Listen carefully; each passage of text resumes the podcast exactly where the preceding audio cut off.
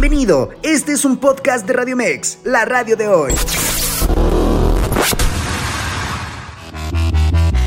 En vivo, Fernando Ábalos y Gerardo Rivera en Radio Mex, la radio de hoy.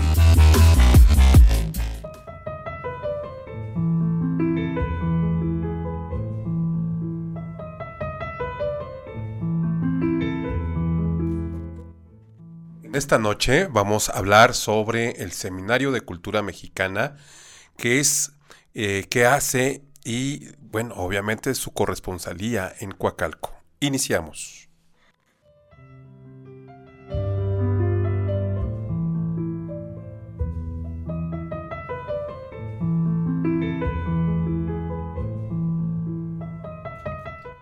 Muy buenas noches, bienvenidas y bienvenidos a El Criticón, aquí en miércoles, un miércoles de lluvia, un miércoles con algo de frío, ya mitad de semana y bueno, aquí estamos eh, en este programa mi compañero, el vicepresidente de la corresponsalía del Seminario de Cultura Mexicana en Coacalco y filósofo de profesión, abogado, en fin, eres un estuche de monerías. Conmigo está Gerardo, ¿cómo estás Gerardo? Muy bien, amigo Fer, muy buenas noches. Soy aprendiz, ¿eh? me, aficionado a la filosofía. Y poeta también se me olvidó. Ah, también aficionado, aficionado solamente. y, y, muy modesto, he de decir. Pero sean todos muy bienvenidos a este, pues, miércoles un miércoles que se ha tornado un tanto complicado, ¿no, Gerard? Porque pues hemos recibido noticias sobre un fenómeno meteorológico bastante sui generis, eh, como es que pegó desgraciadamente con todo, ¿verdad? Con todo, bueno. En Acapulco. Cuando ayer escuché las rachas que traía de viento, este, dije, esto está fuerte. 260 kilómetros por hora es, es una velocidad impresionante. Sí, es, y se ve en las imágenes. Ayer como que nos quedamos con ese sabor. Justamente también, fíjate, yo de repente eh, eh, al transcurso, en el transcurso del día eh, empecé a escuchar que era un huracán de categoría 3 y luego se volvió de categoría 5 en cuestión de horas. Sí. Y el ojo de huracán, estaba pasando a medianoche por, por Acapulco. Y pues uno se despierta y empieza a ver la magnitud así un poco pues lo que llegaba, ¿no? Sí. Yo no ve, no he visto imágenes todavía, pero he escuchado que es, es devastador. Sí. Que varios hoteles eh, han quedado este, totalmente destruidos. No sé si sea ese, ese nivel de la, de la sí, es, impacto. Eh, al, al, transcurrir el día de hoy fue impactante cómo pues las imágenes empezaban a llegar y pues eh, no solamente esta zona hotelera que es eh, Punta Diamante, que es la zona hotelera por excelencia y toda la costera, en verdad son escenarios muy complicados eh, que realmente no estamos y no estábamos acostumbrados y no, mm, pues obviamente no lo veíamos venir. Y testimonios, a mí lo que más me ha mm. impactado son los testimonios de pues los turistas, los huéspedes de estos hoteles, pero sabes que lo que a mí más en lo personal me preocupa, pues son todas las personas que habitan claro. y que pues si la infraestructura hotelera quedó muy dañada, pues todos los demás eh, pues habitantes del puerto y por donde pasó el huracán, pues seguramente también hay ahí algunas cosas que esperemos primero que estén todos bien y que pues eh, de aquí salgamos todos pues sobre todo ahorita en estas horas de emergencia, ¿no? Que es lo donde se no, no, se haya cobrado vidas, que es lo principal. Es lo principal. Sí, ojalá, ojalá este no sea tan, tan mortal en, el, en, en, el sentido de las pérdidas humanas. Eh, pero bueno, ya veremos cómo reacciona eh, la sociedad y el gobierno, ¿no? ojalá haya eh, haya este algún fondo especial para estos desastres naturales. Pues para eh, empezar que se desatore de la carretera por donde se les ocurrió ir, ¿verdad? En tierra. Ahí al gobierno. en lugar de llegar en helicóptero. Pero bueno, en fin, lo más importante aquí siempre va a ser la sociedad civil y todas las personas que les mandamos un fuerte, fuerte abrazo. Y pues sí, sé que son horas críticas, seguramente se van a estar ya condicionando.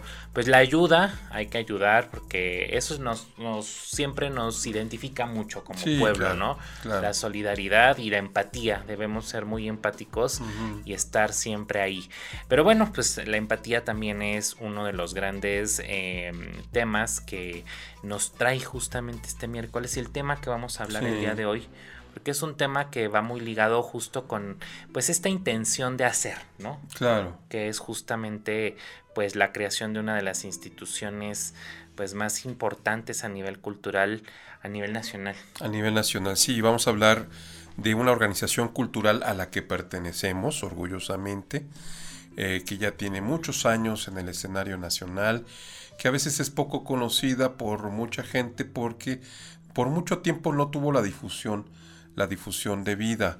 El Seminario de Cultura Mexicana eh, e, era así como que este, trabajaba un poco eh, sin publicidad, pero con ahora sí que a ras de suelo y, en tierra y en todo el territorio nacional se constituyeron eh, filiales eh, de, esta, de esta organización cultural y solamente las personas que les gusta la cuestión de la lectura, de la música, la pintura, la danza, el arte eh, o la ciencia, porque también abarca los temas científicos, eh, pues eh, han escuchado por ahí en alguna de sus ciudades donde existe el seminario que hay un grupito de personas eh, todas estas disciplinas del conocimiento humano. Así es, un grupito de loquitos.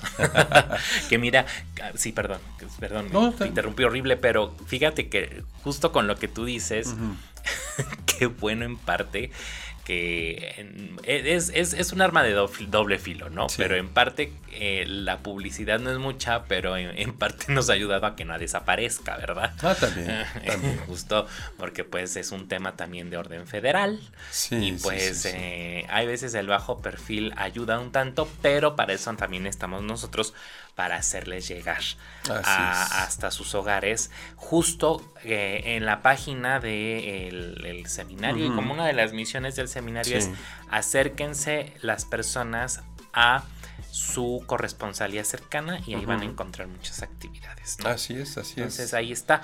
Pero vamos a hablar un tanto de esta institución insignia, eh, emblemática, sobre todo emblemática, por quienes fueron los creadores. Así es. Son personajes que son pues maravillosos, ¿no? Sí, sí, sí, son, son eh, personas de la talla de aquellos eh, que, eh, levantaron los cimientos y empezaron la construcción de las instituciones culturales y educativas. Así es. Sí, entonces el Seminario de Cultura se constituye el 28 de febrero de 1942. Así es. Eh, cuando era presidente de, esta República Mexicana, eh, Manuel Ávila Camacho. El gran Manuel Ávila Camacho.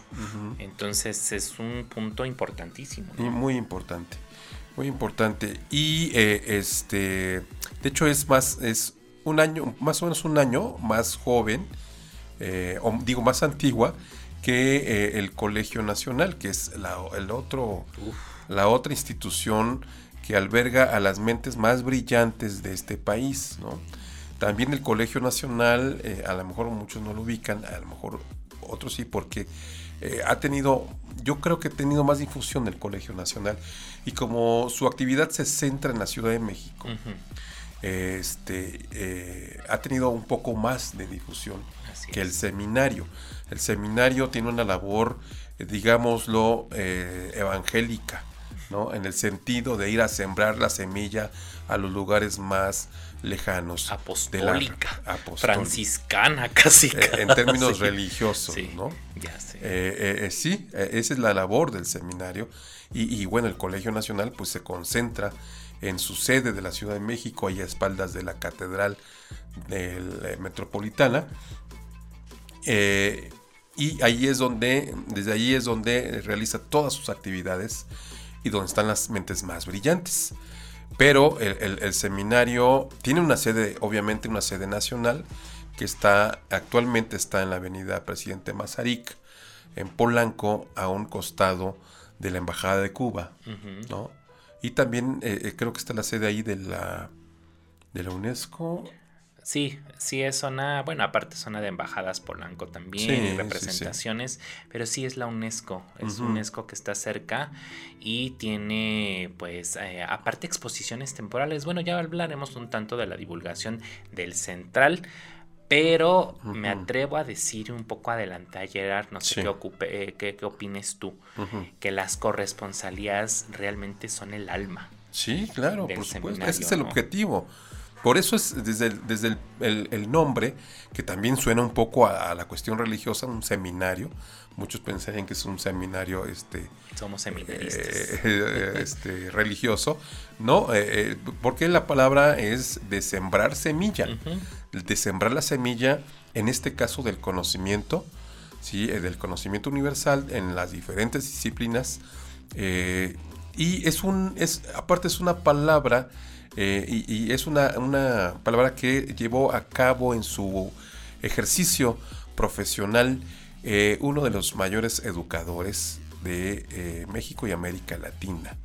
Es, decir, el seminario se inspira en la labor que hizo al frente de la Secretaría de Educación Pública, una vez que de hecho se le puso ese nombre, de José Vasconcelos. De José Vasconcelos, efectivamente, que era pues esa labor de hacer llegar a todos los rincones del país una educación eh, pues eh, que se permeara, ¿no? Que fue este modelo de educación postrevolucionaria que eh, pues luego concretarán otros hombres, pero quien sienta las bases, por decirlo de una forma, pues es mucho de la avanzada de Vasconcelos. Sí, ya en, algunas ocasiones hemos hablado aquí de, José Vasconcelos, pero si ustedes eh, saben un poquito quién fue y qué hizo, por qué pasó a la historia como el gran, el gran secretario de educación, el gran educador, que por cierto fue miembro de este grupito de jóvenes de principios del siglo XX, eh, del Ateneo, del que también hemos mencionado. Eh, eh, José Vasconcelos es reconocido y luego, de hecho, fue nombrado como este, educador de América. Sí. Así es. Reconocido en varios países. Bueno, él fue quien invita precisamente a Gabriela Mistral a venir a México y apoyar en esa, en esa convocatoria que lanzó a todos los universitarios para empezar. Él venía de ser ya rector de la universidad, estuvo un corto tiempo como rector de la Universidad eh, Nacional Autónoma de México, en ese momento solamente Universidad Nacional de México, y luego lo, nombra el presidente eh, Álvaro Obregón, eh, secretario, el primer secretario de Educación Pública con ese nombre, ¿no? Así es. Y la, lanza una convocatoria eh, porque el nivel de eh, analfabetismo en ese momento andaba entre lo, más o menos en el 80%. Era altísimo. Altísimo. Entonces la labor educativa requería una gran campaña, una gran cruzada, otra vez hablando de términos religiosos, y eh, esto lo hizo José Vasconcelos, convoca a la universidad, dijo, nosotros en lugar de darles ahorita a la universidad necesitamos de ustedes. Y necesitamos que salgan con nosotros, con todos los maestros rurales, a todas las partes de México, a todos los rincones de México. Y hizo una producción editorial eh, impresionante, repartió libros por todo el país y, empezó a instituir escuelas en las condiciones más precarias porque no había aulas, ¿no? Invita a Gabriela Mistral, que Gabriela Mistral en Chile ya había tenido esa experiencia. Era una mujer también con una vocación sobre la educación, que también Gabriela Mistral iba con el indígena y con los originarios de Chile a educar sin nada a cambio, amigo. Así es, sin, sin, esperar nada a cambio. Sin esperar nada a cambio. Y en verdad eran vocaciones que marcaron realmente eh, de todo el acontecer educativo de es, del siglo XX, de, desde la pues posrevolución Em, desde que se empezó a, a, discutir este artículo tercero en aquella eh, constitución, pero sobre todo este panorama cultural educativo, ahí les tenemos todavía algo que decir, se los diremos ahorita que regresemos del corte, no se vayan. Regresamos. En vivo, Fernando Ábalos y Gerardo Rivera en Radio Mex, la radio de hoy.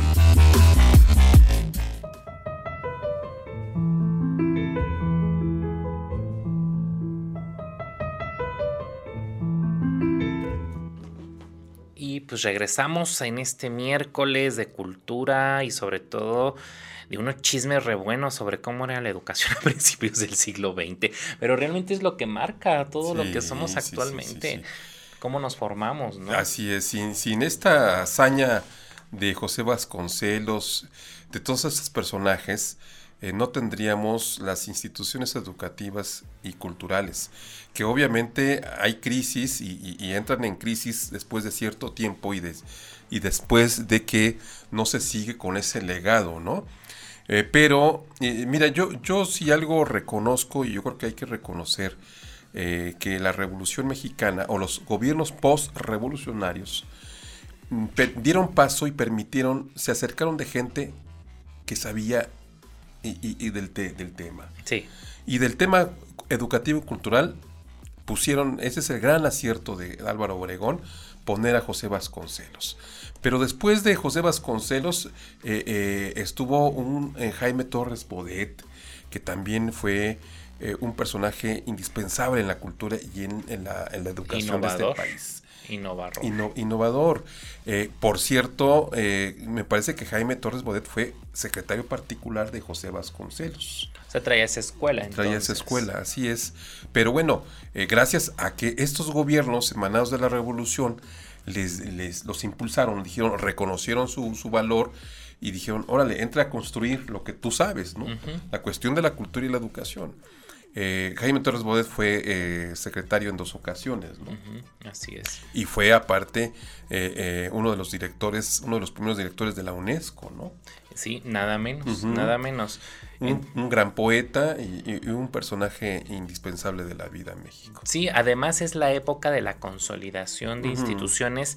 Ya como menciona Gerard, pues la, la universidad bueno, alcanza su autonomía en el 29, ¿no? Y eh, curiosamente la universidad, eh, digamos que impulsa la creación de la SEP. Para que a la vez le diga, bueno, tú ahora administrame, ¿no? Pero pues de una u otra forma luego la universidad dice, bueno, no, ya soy autónoma. Pero aparecen otras instituciones que no entenderíamos el México contemporáneo sin ellas, como el Instituto Politécnico Nacional. Claro que es impulsado pues por Lázaro Cárdenas, que también durante su sexenio pues eh, el giro social ¿no? hacia la revolución social fue muy importante y aparecieron otras instituciones como el Instituto Nacional de Antropología e Historia, el INVAL, el Instituto Nacional de Bellas Artes, eh, y así la cultura poco a poco fue eh, cobrando una fuerza y una forma importante a tal grado que en verdad nosotros somos dignos representantes. Eh, en el siglo XX se consolidan todas estas representaciones de México, no solo en el interior, sino en el mundo. Así es. O sea, logramos traer toda esta tradición eh, de pues embajadas culturales en el extranjero eh, y sobre todo el nivel que teníamos eh, para aquellos eh, pues, pues entonces, ¿no? En el que la cultura se volvió un tema principal y primordial para los que estaban pues en los gobiernos y en los tres órdenes, ¿no? Era algo muy importante, pero la educación fue algo que empezó y se consolidó y logró avanzar. Ya luego vienen muchos eventos que pues sí le dan giros dramáticos, pero fíjate, 1942 es un año interesante para el nacimiento de un seminario como es el de cultura y, y, en relación precisamente de lo que estamos diciendo, eh, el que eh, el gobierno desde el Estado se promueva y, se permita y se, eh, se impulse la creación del Seminario de Cultura Mexicana ya es digno de reconocerse. Eh, la creación del Colegio Nacional es digno de reconocer, obviamente a instancias de los, de los impulsores, ¿no? en el Colegio Nacional, pues don Alfonso Reyes, ¿no? uno de los principales y de los grandes intelectuales de la primera mitad del siglo XX. Octavio Paz. Este, oh, sí, claro, Octavio, Paz.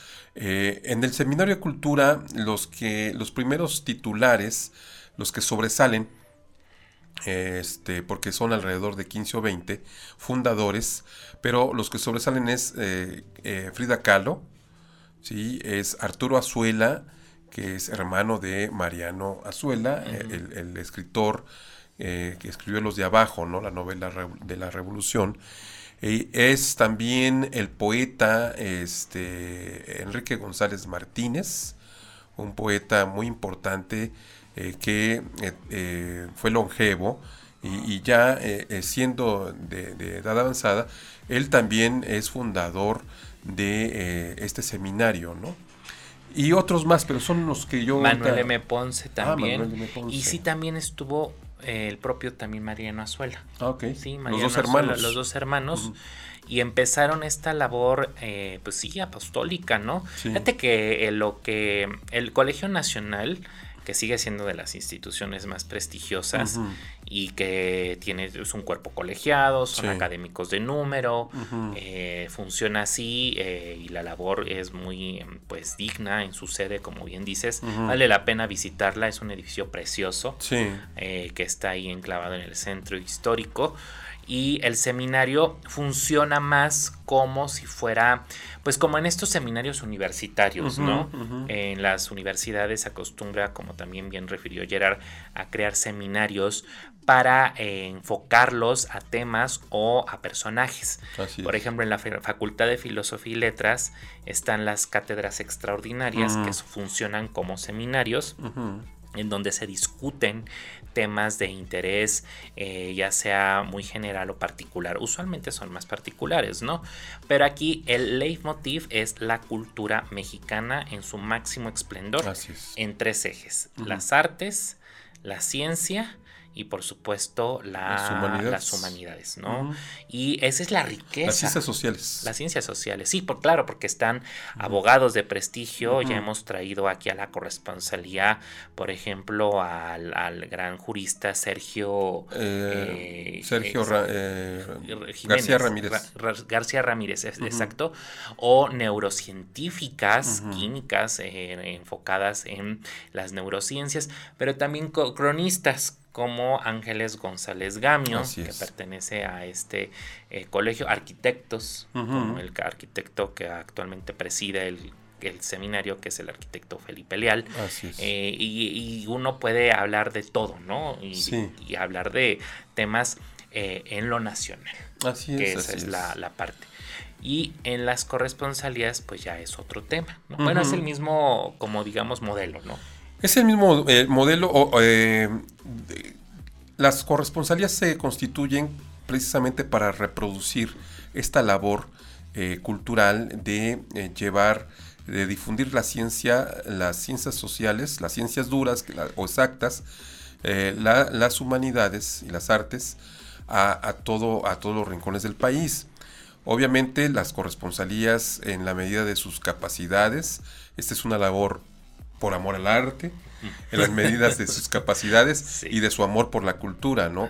Eh, cuando el profesor Jorge Luis Sainz y, su servidor escuchamos de este seminario y supimos de su existencia, que no, lo sabíamos antes de 1915, este, pues eh, dijimos queremos acercarnos, queremos saber más cómo funciona, ¿no? Y cómo podemos colaborar. Bueno, nos dimos cuenta que podíamos eh, organizarnos, crear un pequeño grupo de personas que nos gustara eh, este, tipo de actividad cultural y solicitamos entonces eh, eh, que se nos estableciera como una filial o corresponsalía de, este seminario. así fue que mm, una vez que revisaron los, los antecedentes, nosotros veníamos de hacer una labor cultural a través de una asociación civil, que es el Parlamento Cultural de la Juventud, ya teníamos eh, 3, 4 años con, con esta asociación. Eh, una vez que revisaron también nuestros perfiles, eh, este, se reúne, no es, no es tan sencillo. ¿eh? Nos pidieron, bueno, hicimos la solicitud, nos pidieron los perfiles, los antecedentes, y una vez que lo revisaron, lo revisan en, en una reunión mensual que tienen los miembros titulares del seminario. Este, aprobaron la creación de la corresponsalía aquí en Coacalco y en septiembre del 2016 nos tomaron protesta en la Universidad ETAC. En ese momento nos daban eh, eh, albergue para difundir eh, las actividades del seminario. Y bueno, ahí estuviste tú, fue cuando también te, te, integraste a esta, a esta este, organización. Y desde el 2016 estamos, el profesor hizo una gran labor como un gran diplomático y, y un publirelacionista que era de primer nivel eh, eh, trajimos aquí a personalidades de la talla, como ya dijiste, de Sergio García Ramírez, de la eh, neurocientífica Herminia Pasantes, que son premios, son premios nacionales de, la UNAM. ¿No? son, disciplinas, Son investigadores eméritas.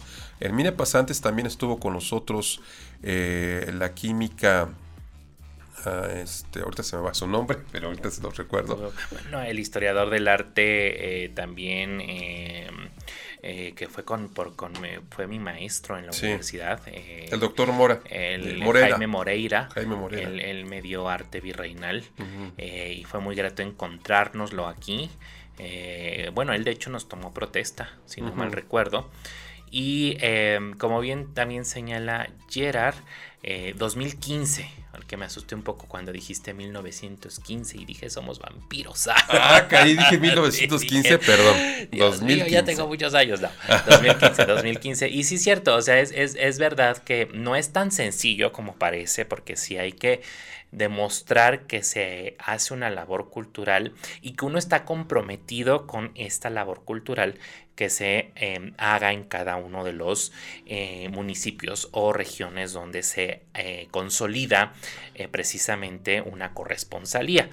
Ahí es como doble trabajo, porque una es llevar el, pues obviamente los objetivos del seminario nacional pero también es difundir y regionalizar la cultura eh, en la que se asienta cada una de estas corresponsalías, que, sobra, eh, bueno, no sobra, más bien es de resaltarse que es desde el norte hasta el sur y tenemos corresponsalías hasta en Guatemala. o sea, ahí hay una, una hermana En Guatemala, eh, en Estados Unidos, hay una, en una ciudad de Estados Unidos y en España. En España es otra corresponsalía. Y aquí en México, en el Estado de México, tenemos nuestra corresponsalía Coacalco de Berriozábal, la de Nezahualcóyotl, Ciudad Neza, Chiconcuac y la muy reciente de Texcoco. Que bueno, Texcoco ya se había tardado, ¿eh? Porque si hay que decirlo, la eh, ciudad de Texcoco, pues es la Atenas, eh, fue la Atenas, eh, pues digamos que mesoamericana. Pero en otros estados hay, ¿verdad? Bueno, mira, hay en 29 estados de la República, solamente falta tener presencia del seminario en tres, en cuatro, en cuatro estados, en cuatro entidades. pero 29 estados están, este, están hay presencia en total son 63 corresponsalías, porque la corresponsalía se constituye, digamos que en un municipio, eh, prácticamente es por, por municipalidad, ¿no? Eh, entonces, en 63 municipios de todo el país hay una corresponsalía, ¿no? Y cuatro, como ya lo comentabas, en el extranjero, ¿sí? Que es Guatemala, es Estados Unidos y es España. Eh, bueno, en, en, Estados Unidos están, está, hay corresponsales en dos ciudades, por eso es, da el número de cuatro, ¿no? y en España, pues es en Barcelona, eh, donde tenemos eh, presencia. y si no mal recuerdo, creo que la, el estado donde hay más es, no sé si Oaxaca. Es, no, o, Guanajuato. Es Guanajuato. Es Guanajuato. En Guanajuato. así es, en Guanajuato son pues ah. son, bueno, aparte de Guanajuato, pues tiene una riqueza también cultural muy, muy fuerte. Sí. Pero, eh, bueno, en municipios Oaxaca tiene muchísimos, ¿no? Que de hecho hubo una reunión, la reunión bianual, ¿no? Que se lleva a cabo. Así es, hay un coloquio cada dos años, eh, donde nos reunimos todos los integrantes del seminario en diferentes sedes de la República Mexicana nosotros solamente hemos participado en dos porque, pues como ustedes recuerdan, se atravesó la pandemia, eh, pero eh, este, hemos estado desde el 2016 en dos coloquios, uno que se dio en la Ciudad de México y el reciente donde estuvimos Fer y yo en, la ciudad de Orizaba, Veracruz. Bellísima ciudad, por cierto. Aparte la sede para ese coloquio fue nada menos que uno de los más impresionantes edificios que he visto, que es la Fundación Mieri Pesado. Qué sede tan extraordinaria. Aparte, la, pues, la ciudad que vio nacer a Cricri, a Gabilondo Soler y a Sara García también. O sea, es una ciudad maravillosa que el único reclamo que tengo de esa ciudad es que nunca se ve el pico de Orizaba. Entonces hay que ir a Córdoba para poder verlo, pero tiene una infraestructura extraordinaria, hasta tiene un teleférico chiquito. Sí, sí, sí, es una ciudad turística, ¿no? Es una ciudad bellísima. El Palacio de Hierro, que es una construcción de Gustave Eiffel que es el arquitecto de la Torre Eiffel y que tiene aquí algunos eh, dignos representaciones como el Chopo el Museo Universitario de Chopo, es de él. Es que Gustave Eiffel era muy simpático su forma de hacer arquitectura porque hacía como legos gigantes, ¿no? Entonces los desarmaba y si algún país necesitaba un edificio lo mandaba en barco. Ah, sí. Ajá, puentes, edificios. O sea, ¿no estuvo aquí en México? No, Ah, ok. Lo mandó bajo pedido. Entonces, este. Y luego, como el gobierno de Porfirio Díaz era muy afrancesado, pues sí. muy pro francés, eh, por eso, ¿no? yo creo, estas edificaciones son de ese tiempo. Son de ese tiempo, tan así que la Torre Eiffel fue del siglo XIX eh, para la Exposición Universal, que se sirva de chisme nada más meramente informativo, que cuando se estaba haciendo la Torre Eiffel, muchos intelectuales y escritores, el mismo Víctor Hugo, decía que no pasaba frente a ese almastrote, que era horrible, ¿no? Y que afeaba a la ciudad. Entonces, eh, más de 100 años después, pues ahí es uno de los íconos, no solamente de la ciudad luz, sino de toda Europa. Pero bueno, entonces ahí tenemos esos edificios que nos conecta con Orizaba, donde estuvo este coloquio y donde nos pudimos eh, reunir. Fue, fue mágico, ¿no? Fue maravilloso porque te encuentras a personas de toda la República Mexicana, todos los acentos que existen. Así es. Y sobre todo las mesas de diálogo. Sí, claro. De altísimo, altísimo nivel. De primer nivel todas, Así es. Entonces ahí está como un poco de lo que se hace, pero regresando un tanto a nuestra corresponsalía, eh, realmente sí hay que agradecer mucho la labor que tuvieron eh, el profe y por supuesto Gerard, los dos visionarios de este eh, pues proyecto. Yo llegué ahí como por accidente y pues bueno, esperemos estar cumpliendo ahí pues el nivel que se necesita. Claro, claro que sí. Por algo, por algo fuiste invitado al, seminario, amigo. Yo llego con el chisme. Y, por algo seguimos aquí hablando de estos temas, ¿no? Así es. Y mira, antes de que continuemos, pues vamos a mandar unos saludos. Nos saluda nuestra queridísima amiga Nelly Montiel. Nos dice: Hola chicos, buenas noches. Guardados en casa por este clima, Gerard deleitándonos con un poema. Mira, ya te están viendo poemas. Ah, Abrazos y bendiciones para nuestros paisanos de Guerrero. Insistimos, si es una situación crítica, pero ahí estamos presentes. Y Mina Sanz, hola, hola, bonita noche, un besotote hasta Zapopan, que pues ella nos escucha desde allá. Y pues eh, tenemos como... Eh, pues eh, regresando pues a esta labor cultural, dos personajes que se toman muy en serio la parte de investigar y sobre todo consolidar. Pero más que ello, lo más eh, sobresaliente y sobre todo la ardua responsabilidad es dar continuidad.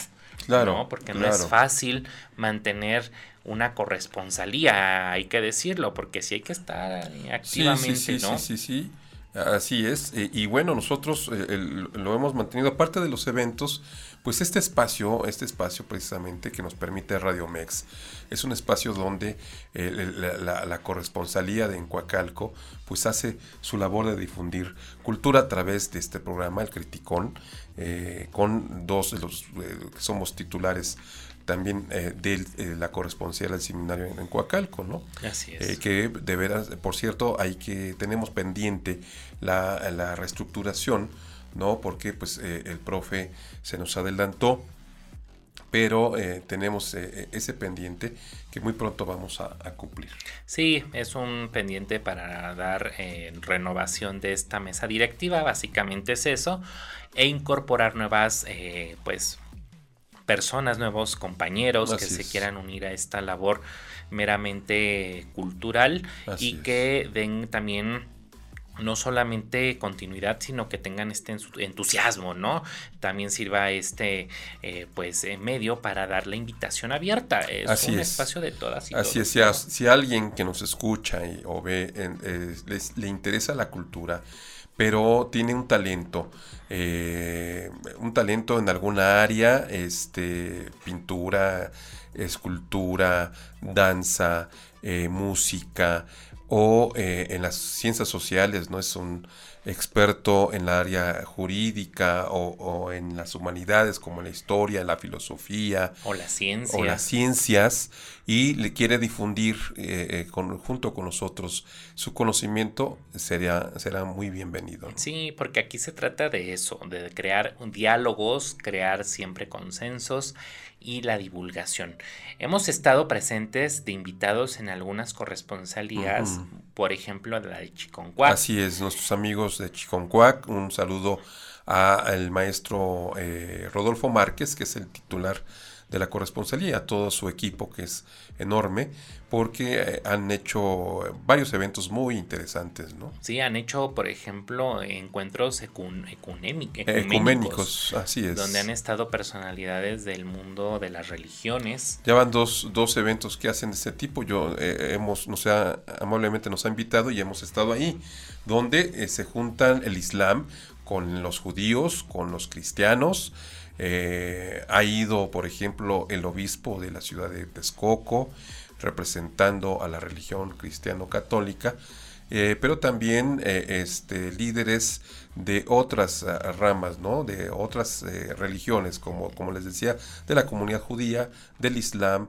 del budismo. Del budismo también, así es. Sí, y es un diálogo muy rico porque en la misma mesa se sientan las eh, tres grandes religiones R primas, que son el cristianismo, el judaísmo y el islam, y a la vez dialogamos, o sea, han dialogado en esos encuentros con otras eh, visiones eh, religiosas y siempre es eso, llegar a un diálogo y crear a partir de ahí una manifestación más allá de los dogmas, pues todos son dogmas en la religión, pero también es poder y que sí se puede crear este tipo de puentes a través de algo bien importante que es la cultura, ¿no? Así es. Y aquí en Coacalco, pues la labor de este seminario justo es, como ya indicó Gerard, traer a estas personalidades pero como nosotros miembros también hacerles llegar a ustedes. Por esto esta miscelánea de temas que lunes, miércoles siempre estamos tratando de hacerles llegar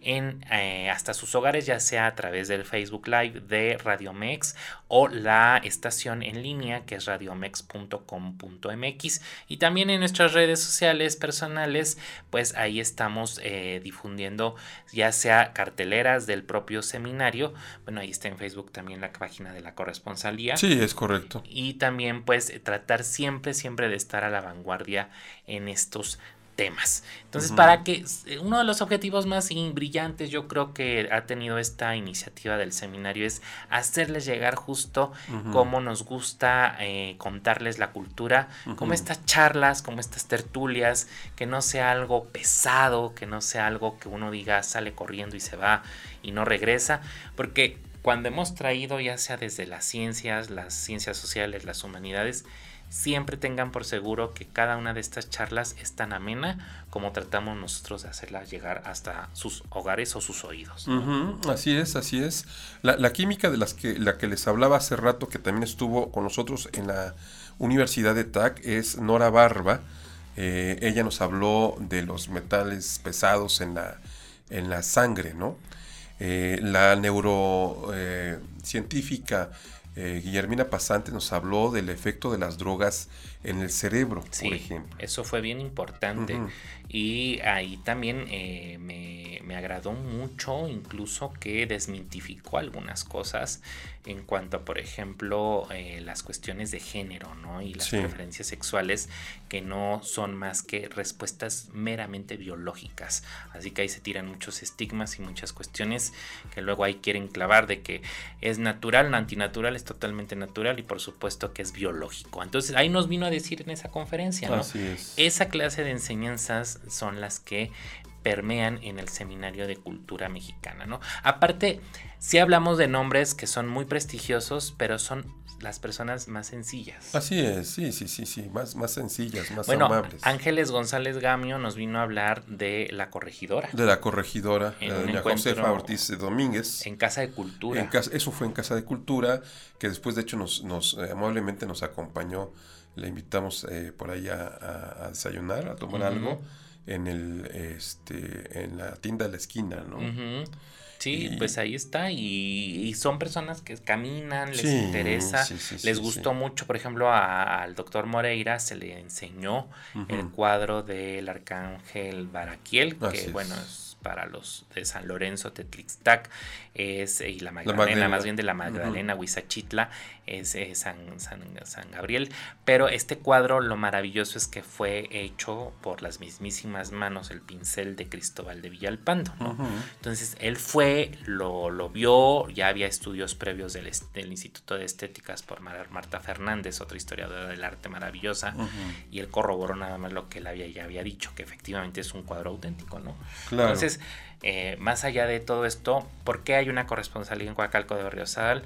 Porque créanme que nuestro municipio es digno por la cultura y todo lo que aquí hay en cuestión también de patrimonio eh, y legado histórico. Así Entonces, esa es una de las razones por las que nos dijeron sí o sí están ahí aprobadísimos. Así es, Entonces, sí, correcto. Por eso hay que sentirnos bien orgullosos de donde vivimos, ¿no? Muchas veces creemos a veces los lados que no son tan, tan positivos como en todo, pero Coacalco tiene mucho que ofrecer y eso es justamente lo que nos hace un motor para seguir aquí. Pero regresando del, del, del, corte, iba a decir del bosque, del corte, estaremos ya divulgando más cultura como nos gusta. Regresamos.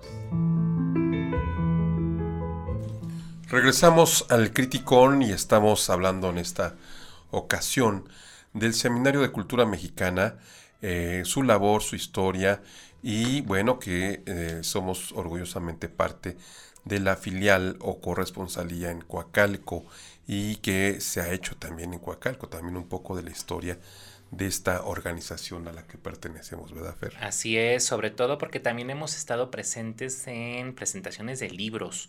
Me acuerdo de una feria de libro que se llevó a cabo en el Tesco y ahí estuvo el Seminario de Cultura Mexicana. Así es. En la Universidad de TAC, también en la Universidad de Lucerna, si no me recuerdo.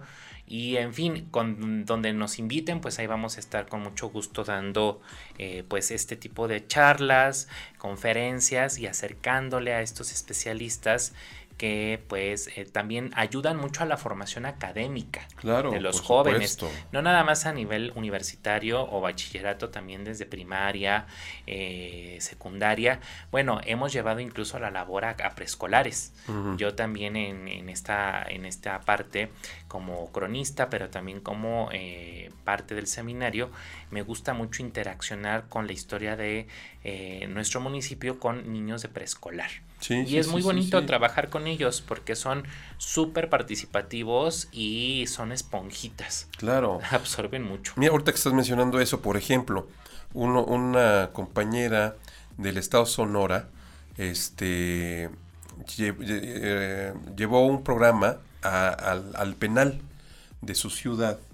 Ah, eh, sí. donde invitó a la escritora eh, expresidenta del seminario y hoy secretaria general eh, Silvia Molina, la llevó, bueno, ellos estuvieron dando un taller dentro del penal a las internas de, creación literaria, o sea, les ayudaron a que escribieran, ¿no?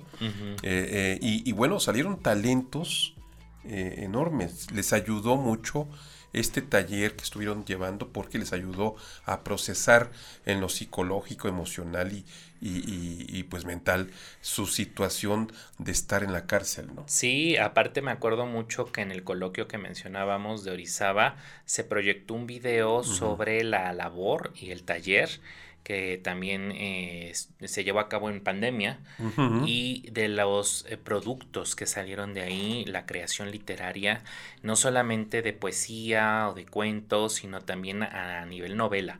Entonces es importantísimo lo que se hizo en este penal. que se trabajó con ellas y ya va como por otra edición, ¿no? o sea, se sigue trabajando con ellos. Tuvo tanto éxito que, que, se, que se va a replicar, o sea, va, va a continuar llevándose a cabo. Y también, por ejemplo, no nada más están los miembros eh, titulares, que son de, pues ya la talla que hablamos, sino que existen también las figuras de corresponsales, no como corresponsalías, sino como correspondientes, ¿no? Por ejemplo, ahí está mi muy, muy, muy, muy, muy buen amigo eh, Jorge Pedro Uribe Llamas, que también ya lo trajimos. Y él es escritor, es cronista de la Ciudad de México, sobre todo de la parte del centro histórico y de algunas otras delegaciones eh, y es autor de varios libros de la crónica. Entonces hay estas figuras que están ahí muy, muy presentes. ¿Y qué decir del Seminario Central? Hablábamos un poco al principio, pero hay exposiciones, ¿verdad? Sí, en, en, el, en la sede del, Seminario Nacional hay una galería eh, y que está siendo utilizada para eso, ¿no? Hay exposiciones de artistas eh, pictóricos muy importantes de, renombre y cada mes creo se está eh, este, presentando una nueva exposición. Es eh, eh, interesante poder acercarnos a, esta, a este tipo de exposiciones. Hay talleres también de creación literaria, de, hay club de lectura, hay una serie de actividades importantes que se han venido estableciendo últimamente. Que como les digo, antes eh, la labor del seminario estaba principalmente en ir a, la, provincia, ¿no? en ir a, todos los rincones del país. Pero últimamente, aprovechando esta, esta sede que, que este, pues, está muy bonita, eh, y, muy funcional, eh, se están haciendo este tipo de actividades también. Y aparte hay que decirlo, son totalmente gratuitas. todas las actividades, incluyendo la de nosotros, todas las corresponsalías son actividades gratuitas. Así es. También nos dimos cuenta y está en proceso de escribirse también desde la corresponsalía Coacalco, pero hay publicaciones de las corresponsalías. Eso es lo maravilloso. Y estos libros pues son también auspiciados por el propio seminario. Eh, obviamente hay una, una labor editorial ahí de, de fondo. Y eh, fíjate que también estamos olvidando un poco, dentro de las humanidades hay reconocidos músicos. Sí, claro. Ah, en Orizaba nos dio un recital un chelista. El chelista más famoso de México y famoso en el mundo que es eh, eh, don Carlos Prieto. Don Carlos que ya está este, pues en una edad eh, ya algo avanzada, pero que sigue difundiendo cultura y llevando conciertos con su chelo a, las, a la, como tú decías, la sencillez para ir a algún pueblito del interior de la República, sin importar sea grande o chico, ¿no? el pueblo donde haya corresponsalías, sí se solicita la presencia de, de don Carlos Prieto, que es para que tengan referencia, es el papá de alguien que ya fue director de la Orquesta Sinfónica Nacional, Miguel, eh, ah, Miguel Prieto, que Ahora, ahora él es el director de la Sinfónica del Palacio de Minería. Nada menos y nada más de esa talla. Y para que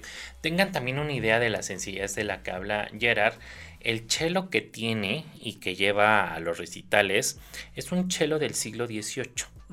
Ajá, que sobrevivió la Primera y la Segunda Guerra Mundial. Eh, lo pasaron eh, durante la invasión pues de este grupo de, de, pues que provocó la Segunda Guerra Mundial alemán eh, de pues pura digamos que cardíaco. Fue como pasó ese chelo y llegó aquí a América Nueva York y ahí lo pudo comprar el maestro Prieto y pues cuenta él la historia de este, este chelo y el sonido que tiene es pues yo creo me animaría a decir de la talla de los Stradivarius, aunque estos son violines, ¿no? Pero es una, una forma eh, maravillosa y mítica y mística de ver un instrumento musical. Y él lo cuenta, lo lleva y casi, casi, bueno, nos contó que incluso hasta tiene nombre y paga boleto de avión. Sí, sí, sí, porque tiene que ir con todos los cuidados, no, no se puede eh, aventar al maletero como una, una vil este, valija, sí, tiene que ir cuidado el instrumento que ya tiene más de 300 años. Eh, a un lado de él, como un pasajero más. Sí. ¿no? Entonces ese es el pasajero este chelo, ¿no? Es el chelo, chelito. Entonces sí, es realmente algo muy, muy bonito. Y como estas anécdotas, cada uno de los miembros de las corresponsalías, del seminario central, siempre les vamos a hacer llegar, le insistimos, eh, momentos muy agradables entre la cultura, la anécdota y para que ustedes en verdad se animen a formar parte de esta muy, muy noble institución. Entonces, pues esperemos que ahí les hayamos enamorado, ¿no? Porque en verdad sí sería bien bonito tener aquí eh, pues más participantes. Estoy seguro que de los que nos ven, nos escuchan, hay bastante talento. Y si usted necesita presentar un libro, declamar un poema como el que nos va a echar a capela en algún momento Gerard, pues ahí están, son las puertas abiertas de un seminario permanentemente eh, pues para todas y todos ustedes. Así es, así es. Están eh, cordialmente invitados, vamos a seguir con esa labor, es algo que pues es mucho de vocación, ¿no? Es mucho de la vocación y del gusto por la cultura. Necesitamos más cultura en, en, todos los rincones de este país. Necesitamos atraer a más gente a la lectura y a expresiones culturales porque es una forma de humanizarnos. ¿Qué, qué, qué, nos trae la cultura? Pues precisamente sensibilizar en nuestro ser eh, interior eh, como ser humanos y sensibilizarnos. Entre más cultura, yo creo que habría menos guerras. Así es, menos guerra, más empatía y como también un acto de empatía y de esta relación de humanismo. No se olviden donar al teletón, ahí tenemos un puerquito amarillo que es el que recibe la donación, donde crea, quiera que vea un puerquito amarillo, ahí puede usted depositar su monedita. Y también para cerrar ya con broche de oro esta pues linda tertulia, dos recomendaciones literarias rapidísimas de Leonora Carrington, que no solamente era pintora, sino también escritora, y ahí está La trompetilla acústica y unos cuentos que son realmente maravillosos. El trasfondo es totalmente onírico, surrealista y pues bueno. y ahora que viene, ahora que viene el, Día de Muertos, pues Leonora Carrington nos lleva a ese mundo este metafísico, ¿no? ese mundo este místico, De, eh, eh, del más allá. Del más allá, pero nosotros que estamos en el más acá, pues el tiempo es el que más nos apremia y pues nos estaremos escuchando el próximo lunes. Muchas gracias. Hasta luego.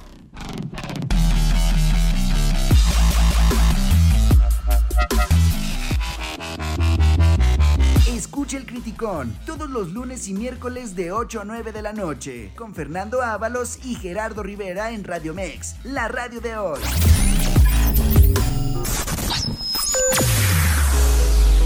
Escúchanos las 24 horas del día, los 365 días del año por www.radiomex.com.mx. Gracias por acompañarnos. Esto fue un podcast de Radio Mex, la radio de hoy.